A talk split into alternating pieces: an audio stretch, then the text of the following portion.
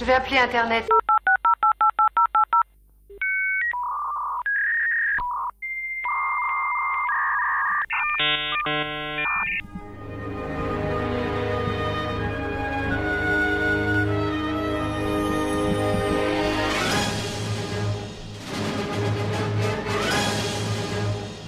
Hackers ouverts, l'émission qui décode. Bonsoir à toutes et à tous et bienvenue sur Hackers ouverts, l'émission qui décode l'actualité du numérique.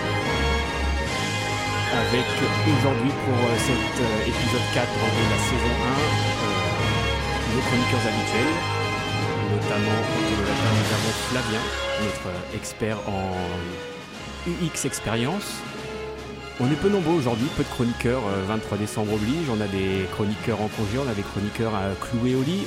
Propose qu'on en profite pour faire un peu plus connaissance. Flavien, est-ce que tu peux nous raconter un peu en quoi consiste ton métier de UX ingénieur? Alors très rapidement, mon métier, euh, pour essayer de le dire un peu simplement, c'est euh, je suis comme un architecte mais pour le numérique, dans le sens où euh, je conçois, je vais voir les besoins clients. Une fois que j'ai les besoins clients, je fais les plans, je fais la forme de la maison, mais par contre c'est pas moi qui le construis. Après ça passe au développeur et du coup moi je me limite vraiment à ce côté-là de prendre le besoin, le conceptualiser, le créer, créer la façade. Et derrière, c'est pas moi qui fais. un, un métier en vogue, je crois. non Oui, un peu, ouais. C'est un peu bankable en ce moment. Second chroniqueur autour de la table, euh, Olivier, qui vient euh, d'assez loin, qui est arrivé euh, ric-rac juste, euh, juste sur le gong. Olivier, expert euh, numérique, expert web, tu peux nous en raconter aussi un peu plus sur toi peut-être? Euh, par rapport à mon métier, Oui. parce que sinon ça va être très long, hein, je suis plus vieux de la bande. Euh, en fait, mon métier à moi, c'est d'aider les gens à comprendre que le numérique, c'est facile, euh, qu'ils en font tous les jours, mais que le- dans leur métier à eux, dans leur activité, le numérique peut leur apporter beaucoup plus que ça. Et donc, c'est tout le, tout le secret de la chose, de leur montrer ça, de leur montrer les outils euh, pour qu'ils puissent euh, gagner du temps dans leur, dans leur travail tout le quotidien, en fait, et puis de pouvoir être plus efficace. Voilà. D'accord. Donc tu interviens auprès d'entreprises pour les aider un peu à, à booster leur activité grâce au numérique. C'est ça. À la baguette ce soir, c'est moi, euh, Morgan, notre meneur de jeu habituel, donc moi-même Romain, euh, puisque Morgan, notre meneur de jeu habituel, est cloué au lit par une vilaine grippe. Peut-être qu'il nous écoute, on lui souhaite un, un bon rétablissement. Et puis, à cœurs ouverts, ce sont aussi des invités. On avait eu lors de la première émission notre parrain, Régis Le Guenec, qui était venu nous parler cybersécurité. Lors du deuxième épisode, c'était euh, Baptiste Martin, qui est venu nous parler data marketing. Il y a 15 jours, on a eu Norbert Friand, responsable du numérique euh, à Rennes Métropole, qui est venu nous parler des Lab Fabs et notamment du numérique au service des collectivités territoriales. Et aujourd'hui, nous avons le plaisir de recevoir Ludovic de la Monnerie. Bonsoir Ludovic, ça va? Bonsoir Romain, ça va très bien. Bienvenue euh, chez Hackers Ouverts. Donc, Merci. toi, expert en droit du numérique, c'est bien cela? Exactement, je suis avocat en droit du numérique. Très bien. Tu nous en diras un peu plus, notamment dans le deuxième bloc de l'émission. Petit rappel peut-être du déroulé de l'émission. Dans ce premier bloc, on va présenter un peu des actus qui nous ont marqué cette quinzaine. Un second bloc qui sera justement dédié à, l'entretien avec notre invité. Puis un troisième bloc avec ce qu'on appelle l'instant hack, où un chroniqueur nous présente un livre qu'il a marqué, un film, un événement auquel il a assisté, et l'événement des, euh, l'agenda des événements à venir. Donc on va commencer avec les actualités de la quinzaine. Avec toi, pourquoi pas Olivier? Qu'est-ce qui t'a marqué euh, ces 15 derniers jours? Alors, ça m'a marqué, en fait, ça a dû marquer la plupart des gens qui euh, regardent la télé, c'est-à-dire, bon, les plus jeunes, c'est pas le cas, mais sinon les gens qui regardent la télé, parce qu'en fait, il s'est passé quelque chose d'intéressant. Je crois que c'était la deuxième euh, série qu'il lançait. C'est Cantelou, à une heure de très très grande écoute, euh, qui a lancé une émission qui s'appelle La Grande Métamorphose. Et en fait, qu'est-ce que c'est que la Grande Métamorphose? C'est ce qu'on appelle le deepfake. C'est-à-dire qu'en fait, sur sa tête, euh, on a mis une image d'autres personnes. Donc, il a été un tour euh, Chirac, il a été euh, Donald Trump, il a été Hollande aussi, non? Hollande, euh, Patrick. euh, Balkany, non ah, Balkany, je sais pas, mais Ah, le chanteur, non, le chanteur euh, Patrick. Patrick Bruel. Ah, Patrick Bruel, merci, voilà, c'est ça. c'est pas, c'est pas ma génération. Et donc voilà, quoi, et c'était, c'était super intéressant. Ce qui est intéressant de savoir, c'est que pour faire l'émission, en fait, ils ont mis un peu plus de 10 heures. Donc, euh, pour voir comment faire les, les- les choses. Et je trouve que c'est intéressant parce que c'est la première fois que le grand public se rend compte vraiment de ce que ça peut être et de ce- jusqu'à où ça peut aller. Et donc, en fait, ça devient difficile de croire, euh, de croire euh, l'image. Quoi. Et encore, là, ils ont fait, ils ont fait très fort parce qu'ils lui ont quand même gardé euh, le même crâne que moi, c'est-à-dire chauve. Donc, il y avait juste les traits du visage qui étaient, qui étaient reconnaissables. Mais s'ils avaient voulu, ils auraient pu aller plus loin. Quoi. Donc, euh, et ce que je trouve intéressant, c'est que c'est vraiment là, pour le coup, euh, un très large public qui s'est rendu compte de ce que c'était, en fait. Voilà ce qui m'a marqué. D'accord. J'ai pas, pas vu l'émission, mais je vois bien le concept. On voit des vidéos qui tournent aussi sur les réseaux sociaux où en fait une personne.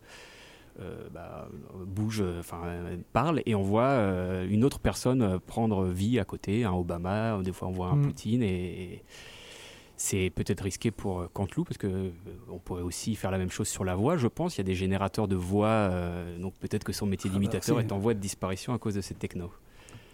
Mais là, c'est vrai que le mélange voix, une voix d'imitateur plus l'image, à part le fait, je vous dis qu'ils étaient, qu'ils étaient tous chauves, ce qui n'est pas le cas de la plupart de ces, victimes, eh ben, c'est quand même très impressionnant et je pense que pour le grand public, ça a dû, ça a dû marquer. Ah, après, ça pose des grosses questions aussi sur le principe des fake news et de à quel point on peut faire confiance aux images et à ce qu'on entend. Et ça, c'est J'espère qu'ils en ont parlé un peu aussi euh, par rapport à ça. Et c'est peut-être pour ça qu'ils ont gardé justement le crâne chaud aussi pour éviter que. En, tout cas, sous couvert de divertissement, ça va peut-être servir à éduquer un peu la population qui va peut-être prendre conscience lorsqu'ils auront euh, affaire à ce genre d'image sur Internet qu'il y a peut-être quelque chose derrière. Voilà. Mm. Flavien, toi, tu voulais nous parler, je crois, d'une start-up rennaise Exactement, je vais parler de la startup Renesa Clio euh, qui a levé 2 millions d'euros euh, pour développer ses activités. Alors, cette startup travaille dans le secteur de l'IoT. Donc, qu'est-ce que l'IoT? Alors, l'IoT, c'est quand on défait l'acronyme, c'est Internet of Things, que l'on peut, traduire par l'Internet des objets. Et ça a pour principe de connecter des objets à Internet. Concrètement, c'est l'idée de pouvoir placer des capteurs pour améliorer l'entretien ou avoir un meilleur contrôle de sa chaîne de production, par exemple. Et dans tout ça, Clio est spécialisé dans la création de systèmes, attention, ça va être compliqué, d'interopérabilité. Donc concrètement, euh, ils permettent aux objets d'être connectés, et ce, peu importe la technologie qu'ils possèdent. On peut faire un parallèle un peu avec euh, le principe de l'espéranto, qui est une langue qui mélange d'autres langues et qui est censée en fait permettre à tout le monde de parler avec une langue commune, même si à la base, il y a différentes langues dans, dans le domaine de l'IoT, justement. Et ce que fait Aclio euh, dans ce domaine est issu euh, de Rennes, et plus précisément de la recherche rennaise. Euh, c'est à ce moment précis que je dois préciser que j'ai fait effectuer un stage chez eux lorsque j'étais dans mes études de communication. donc ce stage, à l'époque, était à l'incubateur de l'école des mines télécom située sur le campus de Beaulieu. parce qu'en fait, les deux fondateurs de l'entreprise, Alexander Pelov et Laurent Toutin, sont tous les deux d'anciens enseignants-chercheurs de l'école. Et en fait, l'entreprise se base sur leurs travaux de recherche pour créer un nouveau standard qui est voué à devenir mondial. Donc pour ce faire, les deux créateurs sont très engagés dans les associations du domaine qui essaient de mettre les protocoles de l'IoT en place. Alors pour expliquer un peu les protocoles, c'est un peu comme le fameux HTTP qu'on a euh, sur les pages web, euh, que vous trouvez en amont des, adresses web, décidé euh, dans un certain nombre de colloques et défendu par un certain Tim Berners Tim Berners-Lee. et en fait, ce protocole a permis de créer le web tel qu'on le connaît aujourd'hui et Clio a pour objectif de faire la même chose pour, le pour le domaine de l'Internet des objets. Donc cette ambition a fait énormément évoluer l'entreprise. Euh, quand moi j'y étais, on était 5 en tout avec les fondateurs. Et aujourd'hui, ils sont 23 collaborateurs. Et euh, ce nombre est bien sûr voué à augmenter radicalement dans les jours et les mois et les années à venir. Euh, parce que l'autre bonne nouvelle pour l'équipe internationale, internationale de la Clio, c'est que cette levée de fonds est la première de ce qui devrait être une longue série. Il y a déjà d'autres levées de fonds qui sont prévues après. Et du coup, euh, je ne sais pas ce que vous en pensez, mais euh, c'est particulièrement intéressant de suivre l'aventure de cette entreprise rennaise euh, dans un domaine qui est voué à une croissance très forte et qui est considéré comme ce qu'on appelle le web 3.0, donc qui suit le web qu'on a actuel, qui est un web social. D'accord. Donc un fort potentiel en plus. J'entends, on entend des chiffres. Alors je les ai pas en tête sur le nombre d'objets connectés qui vont inonder nos, nos, vies quotidiennes, que ce soit la vie des entreprises, mais la vie aussi des particuliers, avec des objets dans la maison connectés je crois que j'avais entendu le chiffre, il y aurait 8 objets connectés par habitant sur la planète, essentiellement pour le moment euh, dans les entreprises, mais, euh, mais de plus en plus on a euh, les plantes connectées, les stations météo connectées. Et, et d'ailleurs, il y a un compte Twitter qui est très très drôle qui s'appelle Internet of Shit, donc il faut être bilingue, et qui se moque concrètement de l'Internet des objets en soulignant tous les problèmes qu'il y a de gens qui n'arrivent pas à ouvrir leur volet parce que c'est connecter à Internet, de leur frigo qui s'ouvre plus, enfin ce mhm. genre de choses, pour dire que est-ce qu'on a vraiment besoin de connecter, connecter tout et n'importe quoi? Et voilà, je vous conseille d'aller le voir, c'est quand même assez rigolo. D'accord, parce que c'est vrai que des fois ça fait vraiment gadget. Hein. On peut prendre n'importe quel objet de la vie courante et ajouter connecté derrière et il y a une start-up dessus. Et on met 100 euros de plus euh, sur le prix et ça marche très bien. Alors, moi j'ai choisi de parler aussi euh, start-up et levée de fonds. Il y a un sujet qui est peut-être passé inaperçu pour euh, les gens qui ne suivent pas de près le monde de la tech et plus particulièrement celui des start-up. C'est la nouvelle levée de fonds de l'entreprise Dataiku donc avec l'entre capital de Capital G, le fonds de Google, et qui permet à Dataiku d'entrer dans le club très fermé des licornes. Alors, qu'est-ce qu'une licorne euh, Je sais qu'autour de la table, vous le savez probablement, mais tout le monde ne le sait peut-être pas.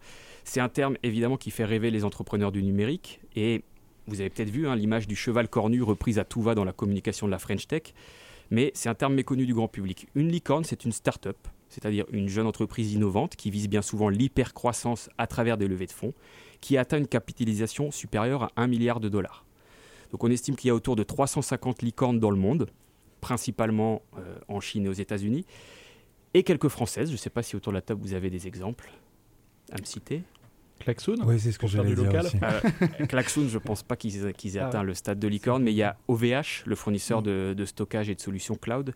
Il y a Blablacar, il y a Doctolib, il y a Deezer, mais aussi des entreprises peut-être un peu moins connues comme Mirou, la plateforme de mise en relation entre les photographes et les entreprises, Mm. ou plus récemment Evalua, un logiciel pour la gestion des, des achats dans les entreprises. Donc Dataiku, quant à elle, elle fournit une plateforme d'analyse des données à l'attention des entreprises afin d'accélérer le déploiement de projets d'intelligence artificielle. C'est un outil qui est utilisé essentiellement par ce qu'on appelle des data scientists, des data analystes et différents métiers autour des données pour accélérer la mise en place de projets d'intelligence artificielle dans les entreprises. Malheureusement, la levée de fonds de Dataiku va pas gonfler les statistiques nationales des licornes parce que l'entreprise est passée depuis 2016 sous pavillon américain avec euh, une, levée de fonds antérieure. Ça reste quand même un succès made in France, hein, les quatre fondateurs sont français. Petit bémol, attention, être une licorne, ça ne signifie pas forcément être arrivé au bout du chemin. Car bien souvent, la grande majorité des fonds levés en fait sont réinvestis pour aller chercher encore plus de croissance et les bénéfices ne sont pas forcément au rendez-vous.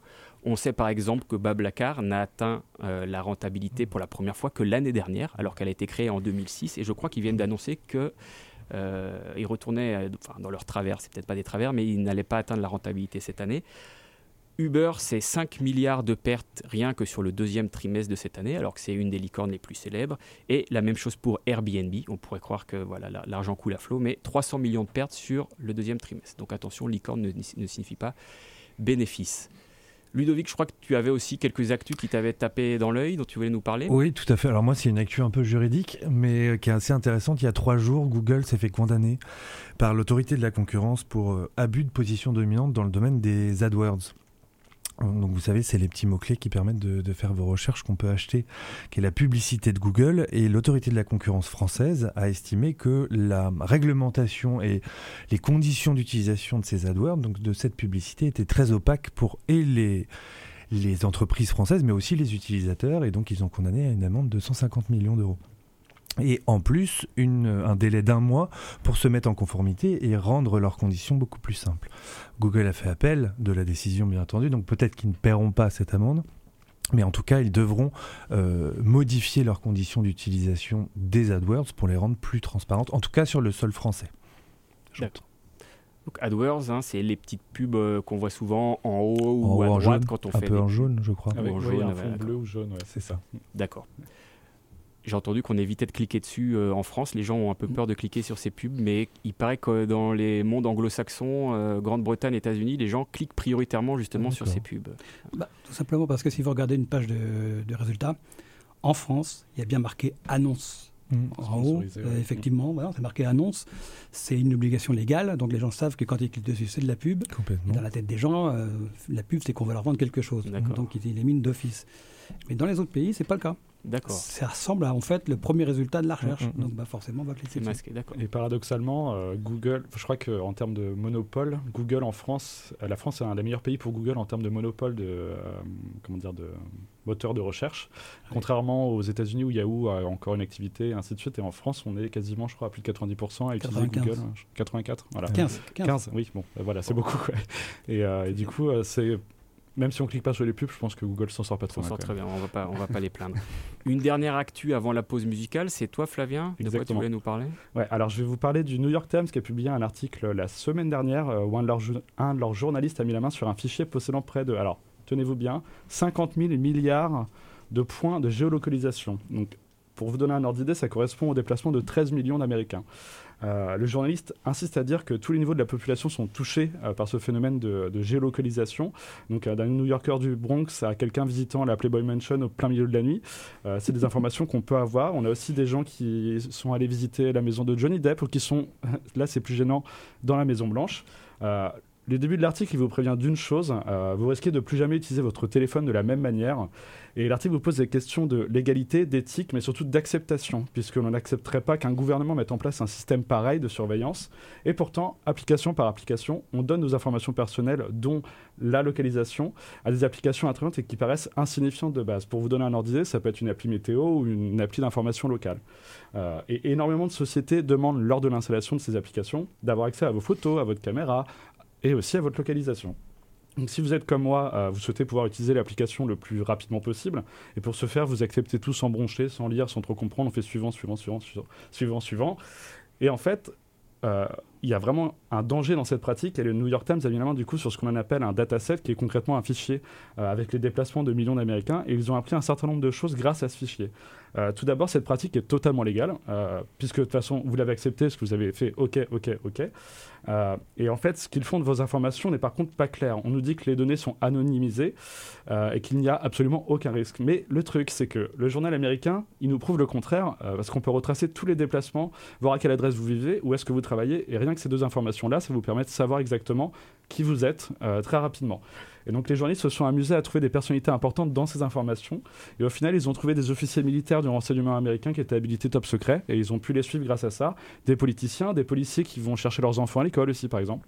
Et le danger de ces informations n'est clairement pas à démontrer pour le coup, euh, mais cela pose des questions euh, de l'intérêt de récupérer ces informations.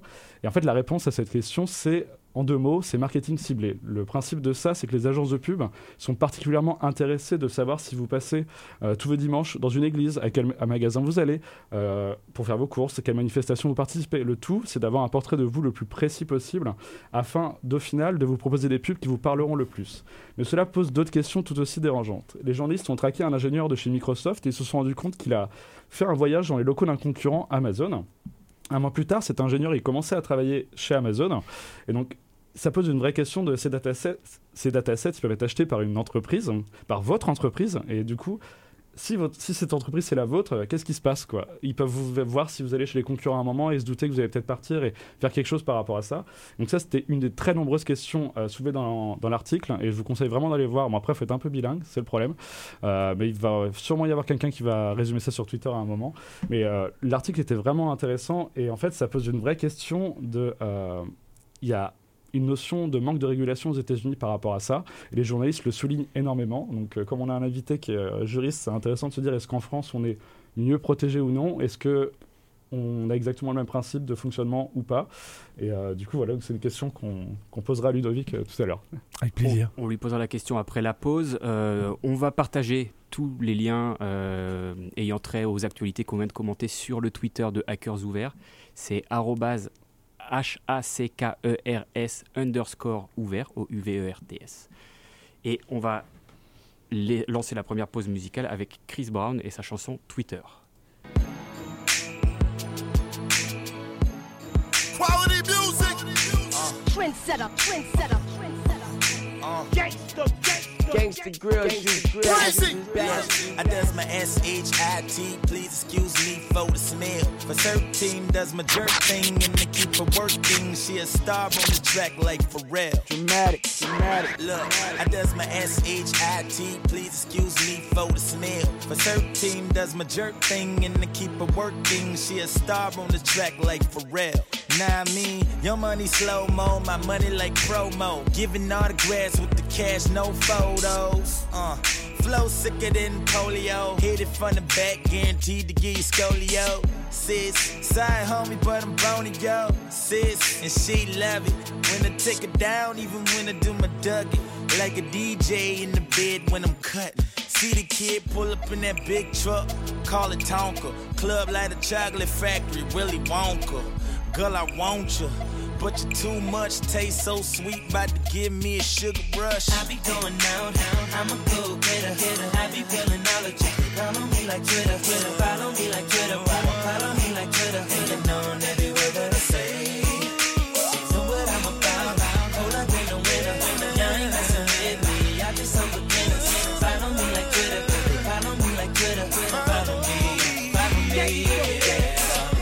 I'm sitting on top of my ego That's the world, and I'm flying in the ego. And she a weapon, and I know she kinda lethal. My flow sicker than cancer, need chemo. And as the world turns, yeah, I get it in. Got Obama stacks, I'm counting presidents. Know who I'm better than, but I don't mention them. Number one in the game, they on the bench and shit. Cause I do my damn thing. My body tagged up like a Picasso painting. Neck full of ice, baby, let's go skating. Or we can take a trip to Beijing. Million dollar house, million dollar fits. Call me Jackie Chan with these million dollar kicks. And you know I'm the man with these million dollar chicks. So guess what's in my hand? These million dollar tits. I be going out, I be going down. I be pulling all the chicks. Me like Twitter, Twitter. Follow me like Twitter, follow, follow me like Twitter. Hanging on every word that I say. Yeah. So what I'm about, hold up, ain't no winner. Y'all ain't messing with me. I just some beginners. Follow me like Twitter, cause they follow me like Twitter, Twitter. Follow me, follow me, yeah.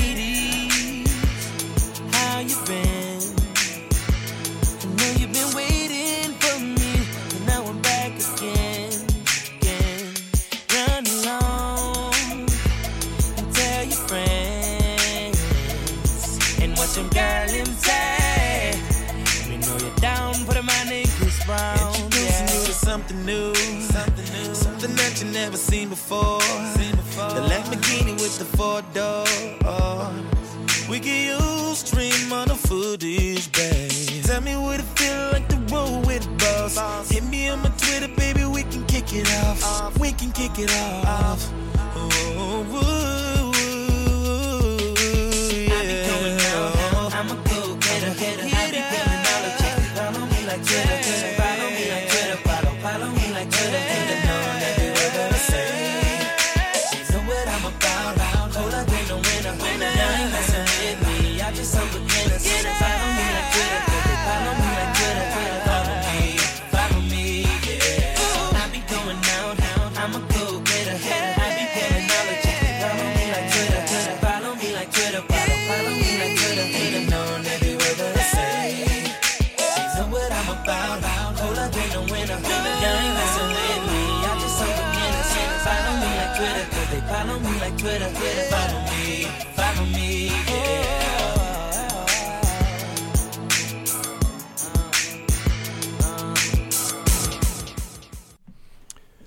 retour sur Hackers Ouverts, l'émission qui décode l'actualité du numérique, avec à chaque fois un focus un peu sur l'écosystème rennais et un invité local expert sur un sujet. Cette semaine, c'est Ludovic de la Monneraie. Euh, rebonjour, euh, rebonsoir Ludovic. Bonjour Romain. Qu'est-ce que tu peux nous expliquer un peu ce que tu fais? On l'a dit, tu es expert en droit du numérique. Euh, comment tu l'es devenu? Mhm. Et en quoi consiste ton métier? À quoi ressemble une semaine type de Ludovic? En fait, c'est- Elle est toujours chargée. Effectivement, je, suis- je suis avocat depuis 9 ans maintenant. Euh, juste pour rappel, euh, pour devenir avocat, c'est 4 ans de droit minimum à la fac. Ensuite, euh, on passe un examen, que je me trompe pas parce que je pense toujours concours, mais en fait c'est bien un examen, et qui nous permet de rentrer à l'école des avocats qui dure 2 ans. À l'issue de l'école, on est euh, diplômé avocat. Et quand on est diplômé avocat, on n'a pas de spécialité. C'est-à-dire qu'on peut faire des cinquièmes années, des masters, qui nous permettent de nous orienter vers euh, un domaine de prédilection, mais euh, on est avocat généraliste en sortant. Et ça va être nos expériences qui vont nous permettre de nous spécialiser dans tel et tel domaine. Et moi, dès le démarrage, j'ai opté pour euh, alors, le droit du numérique qu'on appelle maintenant, mais à l'époque, c'était plutôt le droit des nouvelles technologies ou le droit de la propriété intellectuelle. Le, problème, c'est que le droit de la propriété intellectuelle est beaucoup plus large que le seul droit du numérique. Vous allez avoir les, ouvrages, les films, les jeux vidéo, mais c'est pas uniquement consacré au numérique. Le numérique, on va prendre finalement tout- toutes les, les parcelles du droit pour l'appliquer aux nouvelles technologies et à la technologie et à l'innovation. Donc je vais avoir du droit du travail, je vais avoir du droit des sociétés, je vais avoir du droit des contrats et je vais l'appliquer au numérique et aux problématiques du numérique. Donc voilà, c'est ce que je fais depuis euh, 9 ans. C'est quoi une, semaine type? Ben, Une semaine type, euh, euh, au sein du cabinet, en tout cas, moi je fais beaucoup de conseils, c'est-à-dire que je vais conseiller les entreprises, les startups, les TPE, les PME, et puis les grands groupes aussi, parce que notre cabinet a un, bureau à Paris, et je suis le seul dans le cabinet à faire, à faire ma spécialité. Euh, et donc du coup, il m'arrive assez régulièrement d'aller à Paris pour euh, défendre aussi les grands groupes, mais beaucoup de conseils, c'est-à-dire qu'on va accompagner les entreprises pour éviter tout conflit juridique futur. Et l'idée, c'est on va rédiger les contrats, on va les accompagner sur la protection de leur innovation donc aussi bien leur marque bien entendu, mais on va signer des accords de confidentialité avec des partenaires, on va regarder leurs conditions générales de vente, on va rédiger leurs conditions générales de vente parce que la plupart du temps elles n'en ont pas, et puis on va les conseiller sur bah, est-ce qu'on a le droit de faire ça, est-ce qu'on n'a pas le droit de faire ça, comment on essaye d'éviter tout conflit avec des utilisateurs, de l'utilisation de données euh, qui ne seraient pas euh, gérées euh, par le droit français. Et puis les 20% restants, ça va être du contentieux, où là effectivement bah, on n'a pas réussi à suffisamment conseiller nos entreprises, ou en tout cas elles sont venues pas assez en amont pour se faire conseiller. Et donc là, on, on essaye de déminer la situation. Et euh, donc, soit on, transige et donc on rédige des protocoles pour éviter d'aller au procès, soit on n'a on pas le choix et donc on est obligé d'aller devant les tribunaux. Voilà ce que je fais au quotidien. Très bien. Et rebondissons sur l'actualité dont parlait euh, Flavien juste avant notre pause musicale, cette histoire de, de base de données, de géolocalisation de millions de citoyens états-uniens. Mm. Est-ce que c'est quelque chose qui pourrait arriver en France? Est-ce qu'on est protégé de la même façon que, que ces chers Américains Enfin qu'est-ce que tu penses de cette histoire? Alors, euh, je pense qu'il y a deux réponses. La première, c'est euh, non. non. il peut nous arriver la même chose. Typiquement, là, il y, a trois jours, Facebook a perdu 257 millions de données euh, personnelles du monde entier. Donc, il est tout à fait fort probable qu'il y ait plein de Français dans ces données-là. Donc, c'est Cambridge Analytica fois, fois 1000. Donc euh, non, euh, si, on parle d'entreprises américaines, euh, bien sûr que les Français peuvent être touchés. En revanche, en tant que juriste, je suis obligé de, prôner la législation française et de vous dire que, bah, avec le RGPD d'un côté, donc le règlement général sur la protection des données applicable depuis un an et demi en Europe, mais aussi la loi informatique et liberté depuis 1978, donc plus de 40 ans, qu'on a une législation spécifique en matière d'informatique, de liberté de données personnelles, eh bien, si, euh, typiquement pour revenir sur, euh, sur ta problématique, euh, des données de géolocalisation venaient à disparaître, on a quand même tout un arsenal juridique pour aller contraindre l'entreprise qui aurait non suffisamment anonymisé les données. Alors, j'entends que là, elles étaient anonymisées, mais quand tu les recoupes les unes entre elles, finalement, elles ne deviennent plus anonymes. Et là, typiquement, on rentre plus dans les cases du RGPD ni de la loi informatique et liberté, donc cette entreprise-là serait sanctionnée. Difficulté, c'est qui va actionner l'action? Est-ce que c'est la personne unique qui euh, s'est vue euh, sa donnée de géolocalisation euh, à au Leclerc du coin? Bah oui, ok, elle est peut-être pas contente d'avoir vu cette donnée de géolocalisation connue. Mais c'est pas elle qui va aller porter tout le procès devant Paris pour lutter contre un GAFA ou autre. Donc on peut soit faire des actions collectives avec plusieurs individus, soit ça va être une, euh, union de consommateurs par exemple qui pourrait, qui pourrait faire ça, soit si des entreprises un peu plus grosses ont, euh, perdu beaucoup de data, eh ben elles peuvent aussi agir euh, de manière un peu plus facile avec plus de moyens, surtout parce que ça coûte cher quand même les contentieux. Bah, on, on, en parlait justement là dans la pause musicale, euh, parce que moi en tant que designer, il y a, bon, je t'ai appris un truc du coup, c'est un truc qui s'appelle les dark patterns. En fait, les dark patterns, c'est faire en sorte que euh, quand on utilise un produit, euh, et l'exemple dont je parlais, c'est par rapport à les RGPD, parce que je pense que vous l'avez tous vu sur les sites internet maintenant, quand on arrive, maintenant il n'y a plus que la newsletter qu'on nous invite à signer, il faut aussi qu'on dise si on accepte d'avoir les cookies qui sont placés dans notre navigateur, tout ça. Et ça, c'est une obligation de l'RGPD, ce qui est très bien, parce que ça met un peu en avant aussi ce de, des sites web qui nous suivent euh, dans toutes nos pratiques euh, sur Internet. Et, euh, et, du coup, il y a, y a, un truc qui, qui, est quand même assez gênant, c'est qu'on est quasiment obligé d'accepter dans le sens où les personnes créé euh, ce principe de bandeau, ces petites choses-là, quand on veut vouloir supprimer, on va dire, les cookies ou le, fait qu'on soit suivi par le site web, c'est extrêmement compliqué. Et est-ce que justement en termes de droit, on peut réclamer au site web de faire en sorte que ça soit beaucoup plus simple et que ça soit accessible à tout le monde? Oui, complètement. Le RGPD impose une euh, lisibilité et une clarté dans euh, les différentes réglementations et l'obligation qu'ont les sites Internet de rendre lisible la, réglementation et la conformité au RGPD. Si effectivement le bandeau est de dire, euh, en poursuivant sur le site, je j'accepte les cookies, je mets OK, je, je, je, suis conforme au droit, au droit et au RGPD, mais uniquement pour les cookies simples. Si on a du ciblage, ça ne suffit pas. La CNIL nous a bien dit, si vous mettez OK, j'accepte, je, continue la poursuite sur mon site, ça ne vaut pas consentement. Donc effectivement, là, on va aller dans les sous-dossiers euh, de, des sites internet pour dire bah, est-ce que j'accepte tel et tel cookie spécifique ou pas? Et effectivement, parfois, c'est absolument pas lisible pour les utilisateurs. Et clairement, alors là, on n'a aucune jurisprudence, c'est-à-dire on n'a aucune décision de justice qui a été prononcée à cet encontre, parce que finalement, le RGPD, il est assez récent. Mais euh, bien entendu que ces sites-là peuvent se faire condamner pour absence de lisibilité et c'est justement de noyer le poisson pour dire bah, finalement je fais un peu ce que je veux et j'ai pas bien informé l'utilisateur et je lui pique tous ces datas sans qu'il y comprenne absolument rien. Typiquement, on aura certainement dans les prochains mois, prochaines années, des décisions judiciaires en ce sens-là. Et justement, en, termes de, euh, de conseils, quand toi tu fais du conseil, tu aides aussi par exemple dans la conception des applications, dans les parcours euh, que les utilisateurs peuvent faire pour justement euh, faire en sorte que ça soit clair et évident qu'on accepte certaines choses ou au contraire euh, c'est plutôt t'arrives après une fois que c'est fait Non, non, ça peut, si, si, si, ces entreprises-là viennent nous voir suffisamment en amont, on les accompagne. Pourquoi? Parce que le RGPD, au-delà des, des, mentions de cookies, il impose deux obligations, le privacy by design et le privacy by default. Ça veut dire que quand tu crées une application, dès le démarrage, l'application et la conception de l'application doit respecter les principes du RGPD. Donc ton parcours client, ton parcours avec tes interfaces, à chaque étape, tu dois respecter le, RGPD, c'est-à-dire minimiser les données, les, actualiser, les, euh, euh, sur les transferts hors de l'Union européenne, qu'est-ce que j'ai prévu en termes d'information, politique de confidentialité, je fais quoi avec mes données, à qui je les transfère est-ce que j'ai bien coché ou pas la case justement newsletter Est-ce que j'ai bien coché la case euh, j'ai transféré à mes partenaires ou pas Voilà. Donc oui, bien sûr, on les accompagne sur tous ces sujets-là. Donc RGPD, RGPD, on a utilisé le mot déjà une bonne vingtaine de fois, enfin l'acronyme en tout cas. Euh, enfin nous, on bosse dans le numérique, euh, il faudrait qu'on soit des extraterrestres pour pas en avoir entendu parler. Je me rends pas compte si le grand public en a entendu parler.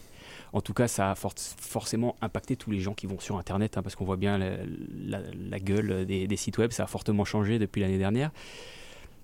C'était il y a plus d'un an maintenant. on est comment? Les, entreprises sont mises en conformité? C'est encore un sacré bazar? Euh, C'est quoi les chantiers maintenant? Alors en fait, juste un petit rappel historique sur le RGPD. Règlement général sur la protection des données, c'est un règlement européen et qui a été adopté par la Commission européenne en 2016 mais il n'est d'application que depuis mai 2018. Donc on a laissé deux années, donc entre mai 2016 et mai 2018 pour que l'ensemble des entreprises européennes soient en conformité. C'est-à-dire que le 25 mai 2018, normalement, l'ensemble des entreprises européennes devaient être en conformité avec le RGPD. Bon, bien entendu, c'était absolument pas le cas. Euh, alors, bien entendu, les grosses entreprises, les GAFA, s'étaient attelées très rapidement, dès 2016, à se mettre en conformité. Mais euh, beaucoup d'entreprises ont découvert l'existence du règlement euh, le 25 mai 2018. Et donc toute l'année dernière, effectivement, on a essayé de, mettre en conformité certaines entreprises, mais des entreprises qui géraient des données personnelles, parce que ça concerne uniquement les données personnelles. C'est pas autre chose que ça le règlement général sur la protection des données on dit données, mais c'est données personnelles, c'est pas toute la data, euh, etc. Et quand on parlait de données anonymisées tout à l'heure, c'est hors du RGPD. Une donnée de géolocalisation, et on, ne sait pas, on ne peut pas déterminer à qui appartient cette donnée, on n'applique pas le RGPD pour ça. Ah, pourtant, par définition, dans l'article, on l'a bien vu, c'est un jeu d'enfant de savoir exactement de qui, de qui on parle. Il suffit d'avoir le lieu de travail, le lieu de vie. Très, très vite, on va savoir. Quoi. Complètement. Et pour répondre à ta question, Romain, sur est-ce que toutes les entreprises sont en conformité Alors non. Euh, il y a beaucoup de choses qui sont faites au quotidien. C'est très long, c'est assez coûteux pour les entreprises parce qu'il faut repenser la façon dont je collecte les, données. Et puis, des entreprises ne se sentent absolument pas concernées. Par exemple, je suis une entreprise B2B, euh, donc c'est-à-dire entre commerçants, entre professionnels. Je ne vais pas collecter de la donnée d'utilisateur, j'ai pas d'application mobile. En revanche, j'ai 500 salariés. Et donc, j'ai 500 salariés. Je traite de la donnée personnelle à gogo dans mon service ressources humaines. Et dans ce cadre-là, je dois appliquer le RGPD. Et ça, ils ne le font pas. Donc ça, c'est un sujet. Donc oui, bien sûr, au quotidien, on continue de les accompagner sur ces sujets-là. Mais il faut faire beaucoup de sensibilisation et on, en fait beaucoup nous aussi et beaucoup d'acteurs le font euh, pour justement essayer de faire comprendre à tout le monde que c'est important et c'est un cercle vertueux d'appliquer le RGPD. Alors il faut savoir qu'en France, les premières condamnations tombent. Oui. Et qu'elles sont depuis début janvier. sont un peu salées. Euh, de mémoire, le RIT, c'est 4% du chiffre d'affaires mondial. Complètement. Et, pour le responsable légal, il y a même de, la, prison derrière, je me, souviens bien. C'est pas tout à fait exact. Par contre, la plus grosse amende était de celle de Google en janvier. Je vais encore parler de Google, mais euh, ils se sont fait euh, sanctionner à l'époque à 50 millions d'euros d'amende euh, par la CNIL, Commission nationale informatique et liberté, pour non-respect des principes de sécurisation des données personnelles collectées par Google.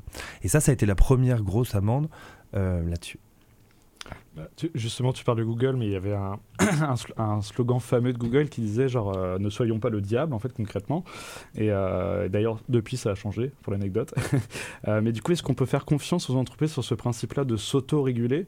Ou au contraire, est-ce que la législation ne va pas assez vite? Parce qu'on l'a vu, euh, on en parlait un peu plus tôt, on sait plus sur du droit du travail pour le coup avec Uber. Ils sont arrivés, ils ont quand même cassé des codes et ils sont installés sur un marché qui n'était pas encore régulé. Et c'est comme ça qu'ils ont concrètement, euh, qu'ils se sont installés sur le marché.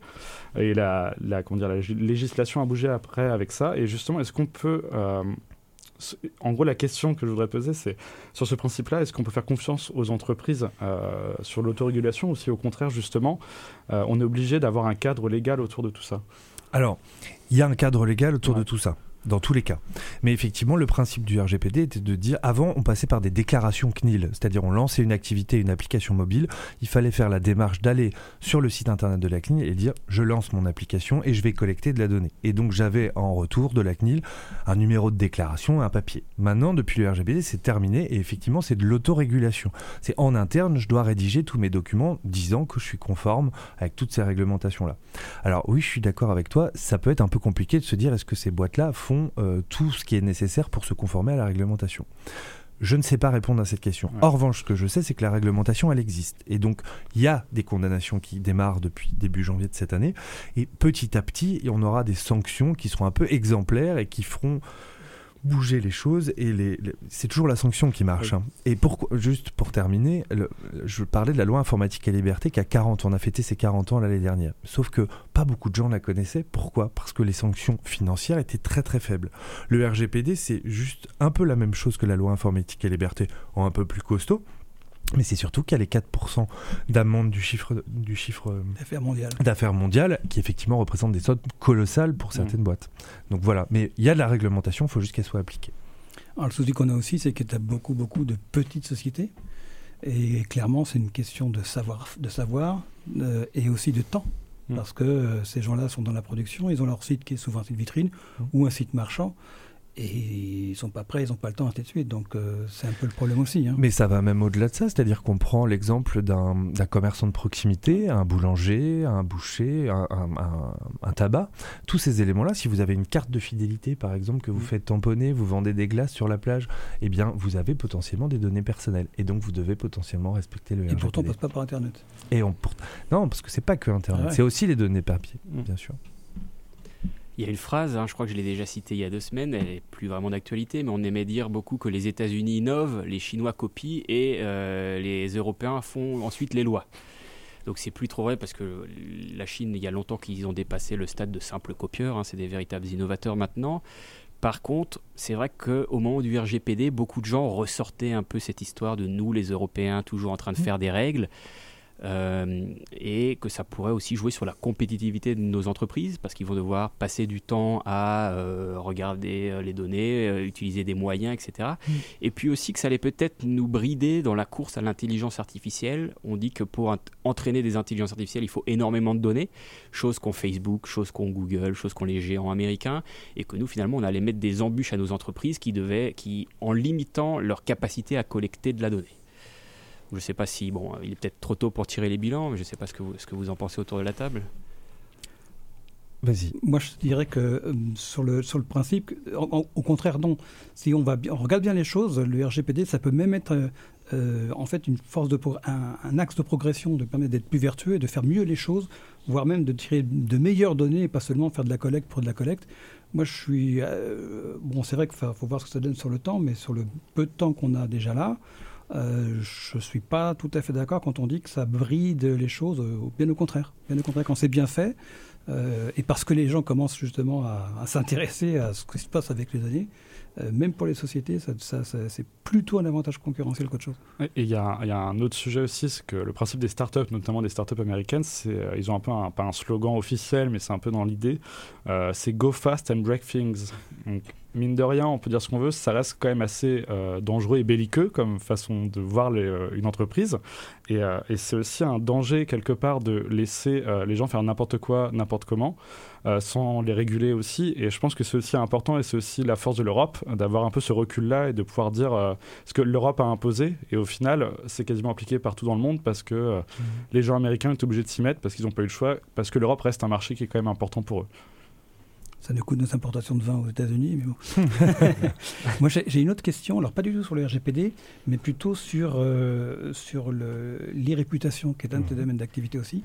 Euh, justement par rapport à ça. Alors, j'imagine que certaines sociétés, effectivement, font attention à ce qui se passe par rapport à ce qu'on dit d'eux, euh, ainsi de suite. J'ai un exemple. hein. Moi, j'ai dû travailler il n'y a pas très très longtemps avec le groupement hospitalier de Saint-Brieuc Mhm.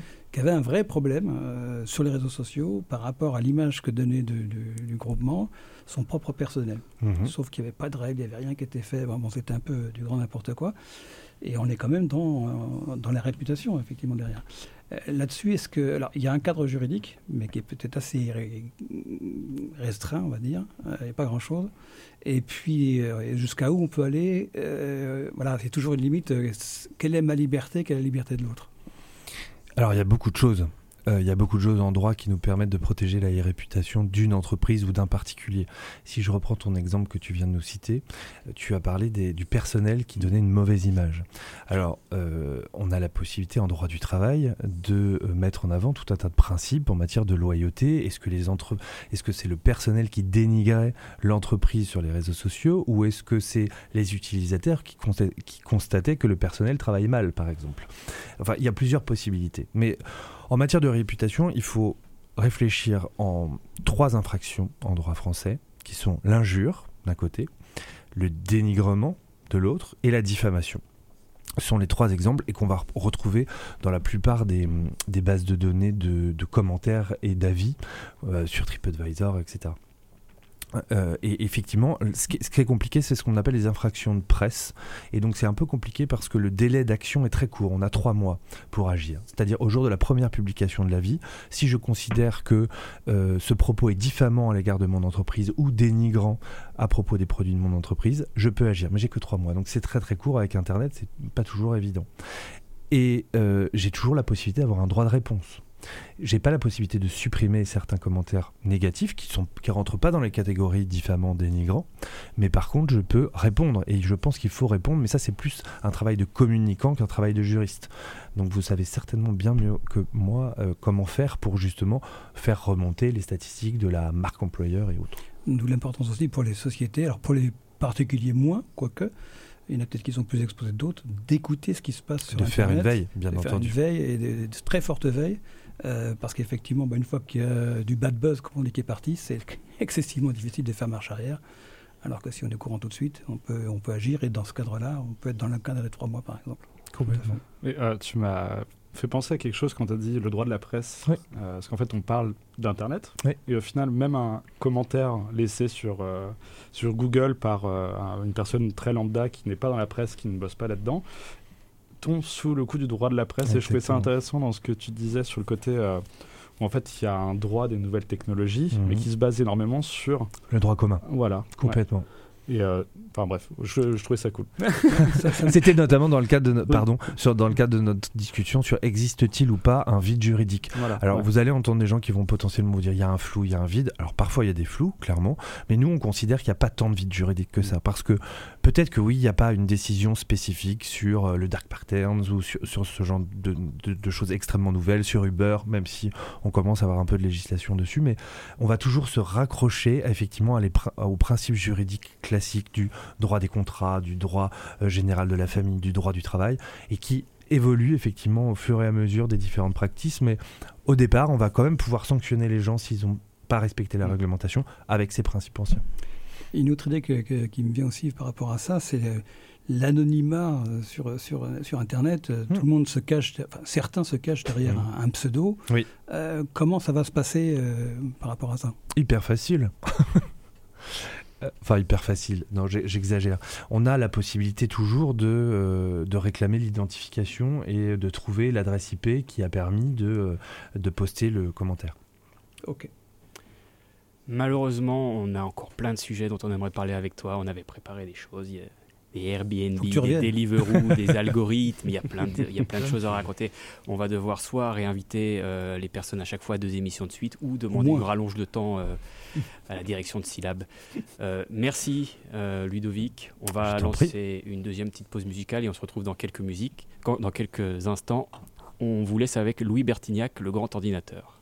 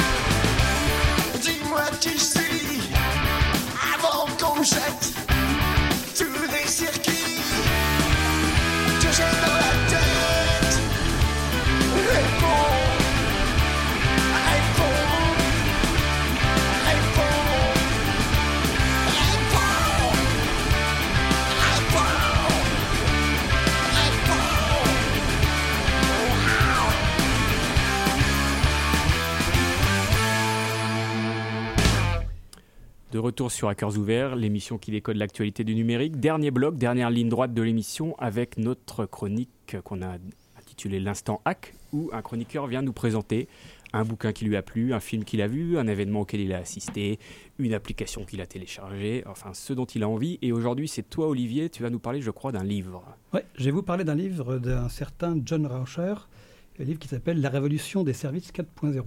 Alors, qui c'est ce monsieur John Rauscher? C'est un franco-américain euh, qui a quand même cofondé euh, trois euh, sociétés intéressantes dans les 25 dernières années. La première a été cotée en bourse à Paris, la seconde a été rachetée par le groupe Oracle. qu'on aime, voilà, une, référence. Et la troisième est devenue en fait aussi un leader en matière de- de- d'intelligence artificielle. Donc c'est vraiment son, savoir-faire. Depuis dix ans, en fait, il a supervisé plus d'une centaine de projets lourds en matière d'intelligence artificielle. Et aujourd'hui, bah, il est conférencier, expert, enfin on voit, on voit un peu partout. Et c'est comme ça que j'ai eu la chance de le rencontrer. Et puis, bah, dernièrement, il a écrit son, ce livre-là, La révolution des services 4.0. Alors, de quoi il s'agit? Euh, L'idée, c'est que euh, l'intelligence artificielle, euh, lui d'abord, il l'appelle pas intelligence artificielle, mais intelligence augmentée, hein, ce qui est quand même pas tout à fait la même chose. L'idée, c'est qu'en fait, elle va nous servir à, améliorer en fait au quotidien l'exécution de, nos tâches professionnelles pour alléger notre charge de travail. C'est l'idée qu'il y a derrière. En fait, le but, c'est d'approcher de plus en plus vers une approche premium qui sera plus orientée euh, client, va se libérer de tâches euh, répétitives euh, ou que la, machine peut faire pour pouvoir se concentrer sur le, ra- le- le- le rapport avec le, client, ce qui est un peu le béaba du service au départ. Euh, en fait, son, idée, qui est dans ce livre, il nous passe sa, vision en fait de, l'IA et puis de l'évolution des services, et est loin de, l'image euh, Terminator qui, est- un peu véhiculée par, les médias. Donc, euh, c'est ces méchants ordinateurs qui vont finir par nous surpasser et puis nous donner la chasse. Lui dit pas du tout, pas du tout, pas du tout. On n'est pas là. On, on sera certainement jamais là. Et, et voilà l'état de l'art, ce qu'on peut faire. Voilà comment ça va peut-être évoluer sur les dix prochaines années. Et c'est tout le, but, du, livre. Alors son constat, en fait, c'est que d'après les études scientifiques euh, et puis euh, la théorie d'un certain monsieur George A. Miller, c'est un Américain bien évidemment, le cerveau humain ne peut prendre une décision qu'au maximum avec 7 points d'information. Au-delà, euh, c'est du grand n'importe quoi et c'est pas faire. La machine, elle, par contre, elle n'a pas du tout de pas du tout ce problème-là. Elle peut prendre des- de multiples de multiples points. Euh, or, il dit, ce qu'il dit, c'est que la plupart des, travailleurs qui ne sont pas directement dédiés à la production, en fait, sont ce qu'il appelle des travailleurs du, savoir. C'est-à-dire que c'est des gens qui vont, euh, d'après leur expérience, d'après leur savoir-faire, vont apporter une réflexion. C'est cette réflexion qui va, en fait, euh, faire leur valeur ajoutée. Et ça, c'est directement ce qu'on peut exploiter euh, et ou sur quoi on peut agir avec l'intelligence artificielle, et notamment dans le cadre des services. Ton métier d'avocat, par exemple, risque de beaucoup changer dans les années qui viennent. Euh, C'est déjà le cas. voilà. Euh, parce que par exemple, pour un contrat, un contrat Internet, bon, effectivement, il y a des choses à savoir, mais tout ça, ça peut faire partie d'un savoir euh, que- qu'on met à disposition. Et ton, ton plus, ça va être de pouvoir apporter la petite clause qui va bien avec le client et tu vas te concentrer sur le savoir-faire avec le client. C'est ce qui fera toute la différence. Ça donne aussi un autre, une autre chose, et ça, c'est pas idiot dans ce qu'il dit. C'est-à-dire que jusqu'à présent, en fait, toutes les entreprises de services ou de conseil, en fait, entre guillemets, ne valent rien. Parce que au moment de la revente ou quand les gens s'arrêtent, pourquoi? Parce que c'est la personne. Et puis euh, quand elle s'arrête, c'est fini. Là, en fait, on va pouvoir capitaliser le savoir-faire et l'expertise dans la machine. La machine sera là et ça, on pourra revendre. Donc, c'est pas non plus euh, inintéressant et je pense que ça va faire partie des choses qui vont, qui vont évoluer. Donc, en fait, dans la machine, il s'agit de collecter des données le plus possible. Euh, pour ça, il y a plein, plein de méthodes. Alors, ils nous, les, donnent toutes plus ou moins, euh, plus ou moins simples, les avantages et les inconvénients. Je vais vous passer un peu le. Comme plus, on n'a pas beaucoup de temps, passer le- l'autre chose. Par contre, ce, ce à quoi il arrive, c'est effectivement qu'on commence à parler de, de, cobot. Alors, non pas de chatbot, hein, mais de cobot. Cobot pour euh, collaborative robot. Donc, l'idée, en fait, c'est vraiment d'avoir un assistant. Un assistant qui va nous aider à, la prise de décision. Jamais la machine va prendre la décision. Elle va apporter, en fonction des règles qu'on lui aura apportées, en fonction de ce qu'elle aura appris, il y a une- un d'apprentissage, dans ce domaine, par exemple, du droit, hein, ainsi de suite. On sait qu'il y a des choses qu'il ne faut pas faire, on sait qu'il y a eu des arrêts qui ont donné ça, ainsi de suite. Tout ça, la machine va l'ingurgiter. L'humain n'a pas forcément euh, la capacité de tout avoir dans la tête au même moment. La machine, elle, elle sera, et elle te proposera, tiens, ben voilà, en fonction de ça, voilà ce que tu peux dire à ton client. Est-ce que tu es d'accord ou pas? Et à ce moment-là, effectivement, toi, ta valeur ajoutée, ça va être de, rajouter le petit plus qui va aller bien et de pouvoir euh, vendre ça à ton client. C'est vers ça qu'on va vraiment, euh, sachant qu'effectivement, tout commence par l'éducation des- de ces fameux cobots. Au contraire de, l'humain, la machine, de toute façon, elle, euh, elle n'a aucun bon sens, elle n'a aucune créativité et surtout, elle n'a aucune empathie. Ça, elle ne sait pas faire. Donc, on ne pourra jamais euh, remplacer l'humain. Par contre, l'humain pourra se concentrer sur ces valeurs-là, qui seront en fait, et même il dit que même dans le, dans le recrutement à l'avenir, en fait, on n'ira plus chercher des gens qui ont un savoir ou une expérience, on ira chercher des gens qui ont un savoir-être, qui savent euh, agir comme ça, pour se concentrer sur cette partie-là, en fait, du service. Donc la partie noble du travail dans ce qu'il dit. Donc pour agrémenter, sa réflexion, en fait, il nous donne tout un tas d'exemples, euh, un tas d'exemples qui sont d'ores et déjà applicables. En fait, c'est pas de la science-fiction, il y a des choses qui sont d'ores et déjà. Et puis, euh, l'idée aussi, c'est comment pouvoir adapter ça, en fait, à sa propre entreprise, qu'on soit une grosse ou une petite entreprise, qu'on soit même un indépendant, pourquoi pas. Il y a des choses qu'on peut déjà faire actuellement, et c'est un peu mon métier d'ailleurs, d'aller chercher en fait ce qui existe euh, pour pouvoir euh, effectivement réduire sa charge de travail, améliorer sa performance, et puis se concentrer sur son cœur de métier. Voilà, c'est pour ça que ça m'a beaucoup plu. On aurait peut-être besoin d'un cobot pour nous aider à gérer le temps de l'émission. Ouais, on est un peu mauvais sur la gestion des délais. Raison pour laquelle on n'aura pas le temps de faire l'agenda de la semaine. On partagera quand même les dates euh, que Flavien avait dénichées sur le Twitter de l'émission. Il nous reste juste à vous souhaiter de joyeuses fêtes de fin d'année. On se quitte en musique et on se retrouve le 6 janvier pour une nouvelle émission.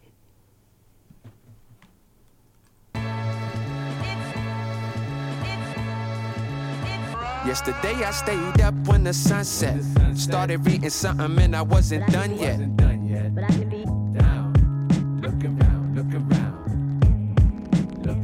Yesterday I stayed up when the sun set. Started reading something and I wasn't done yet. but I can be down, looking round, looking round, looking round, looking round. I think I'm running out of things that anybody could tell me. Ain't too many dreams left to try to conceal me. Empty promises no longer wasting my time. Concrete the answer, I don't mess with a frail thing. I read between the lines before the signature sign. Cause what you say and how you say could mean the shot or the shelving. Window shopping, know the topic ain't a retail thing. I'm talking about the spot between released and withheld things. Liberty is freedom with a slimmer design. And for a slave without a master is a victimless crime. Nobody ever told me not to leave my block. As long as I don't see the lock, I think I'm living outside. The picker fits is fine till you pivot the line. And your indifference is stopped, but your existence confined. That moment of shock is what y'all call woke well. Hello, yesterday I stayed up when the sun set. Started reading something and I wasn't done yet. Couldn't put it down. Took a look around and noticed time was moving faster when I'm looking down. Yesterday I stayed up when the sun set. Started reading something and I wasn't done yet. Couldn't put it down. Took a look around and noticed time was moving faster when I'm looking down. It's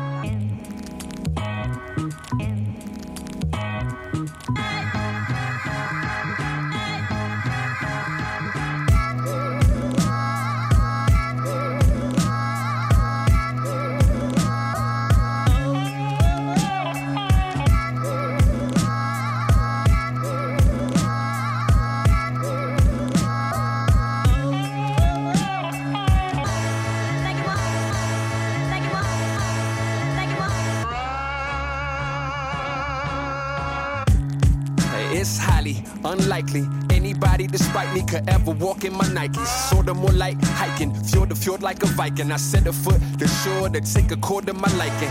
I made the path for others to follow. They want a leader instead of the way to be the master of their tomorrow. They got me on the job like immigrants. I do the jobs they want, not the ones that they didn't get. Been torn for four months, barely a off day. My show was calisthenics, gaining pounds as I lost weight. I ain't seen Brooklyn since the trees ain't had leaves. I ain't seen Merlin since a bushel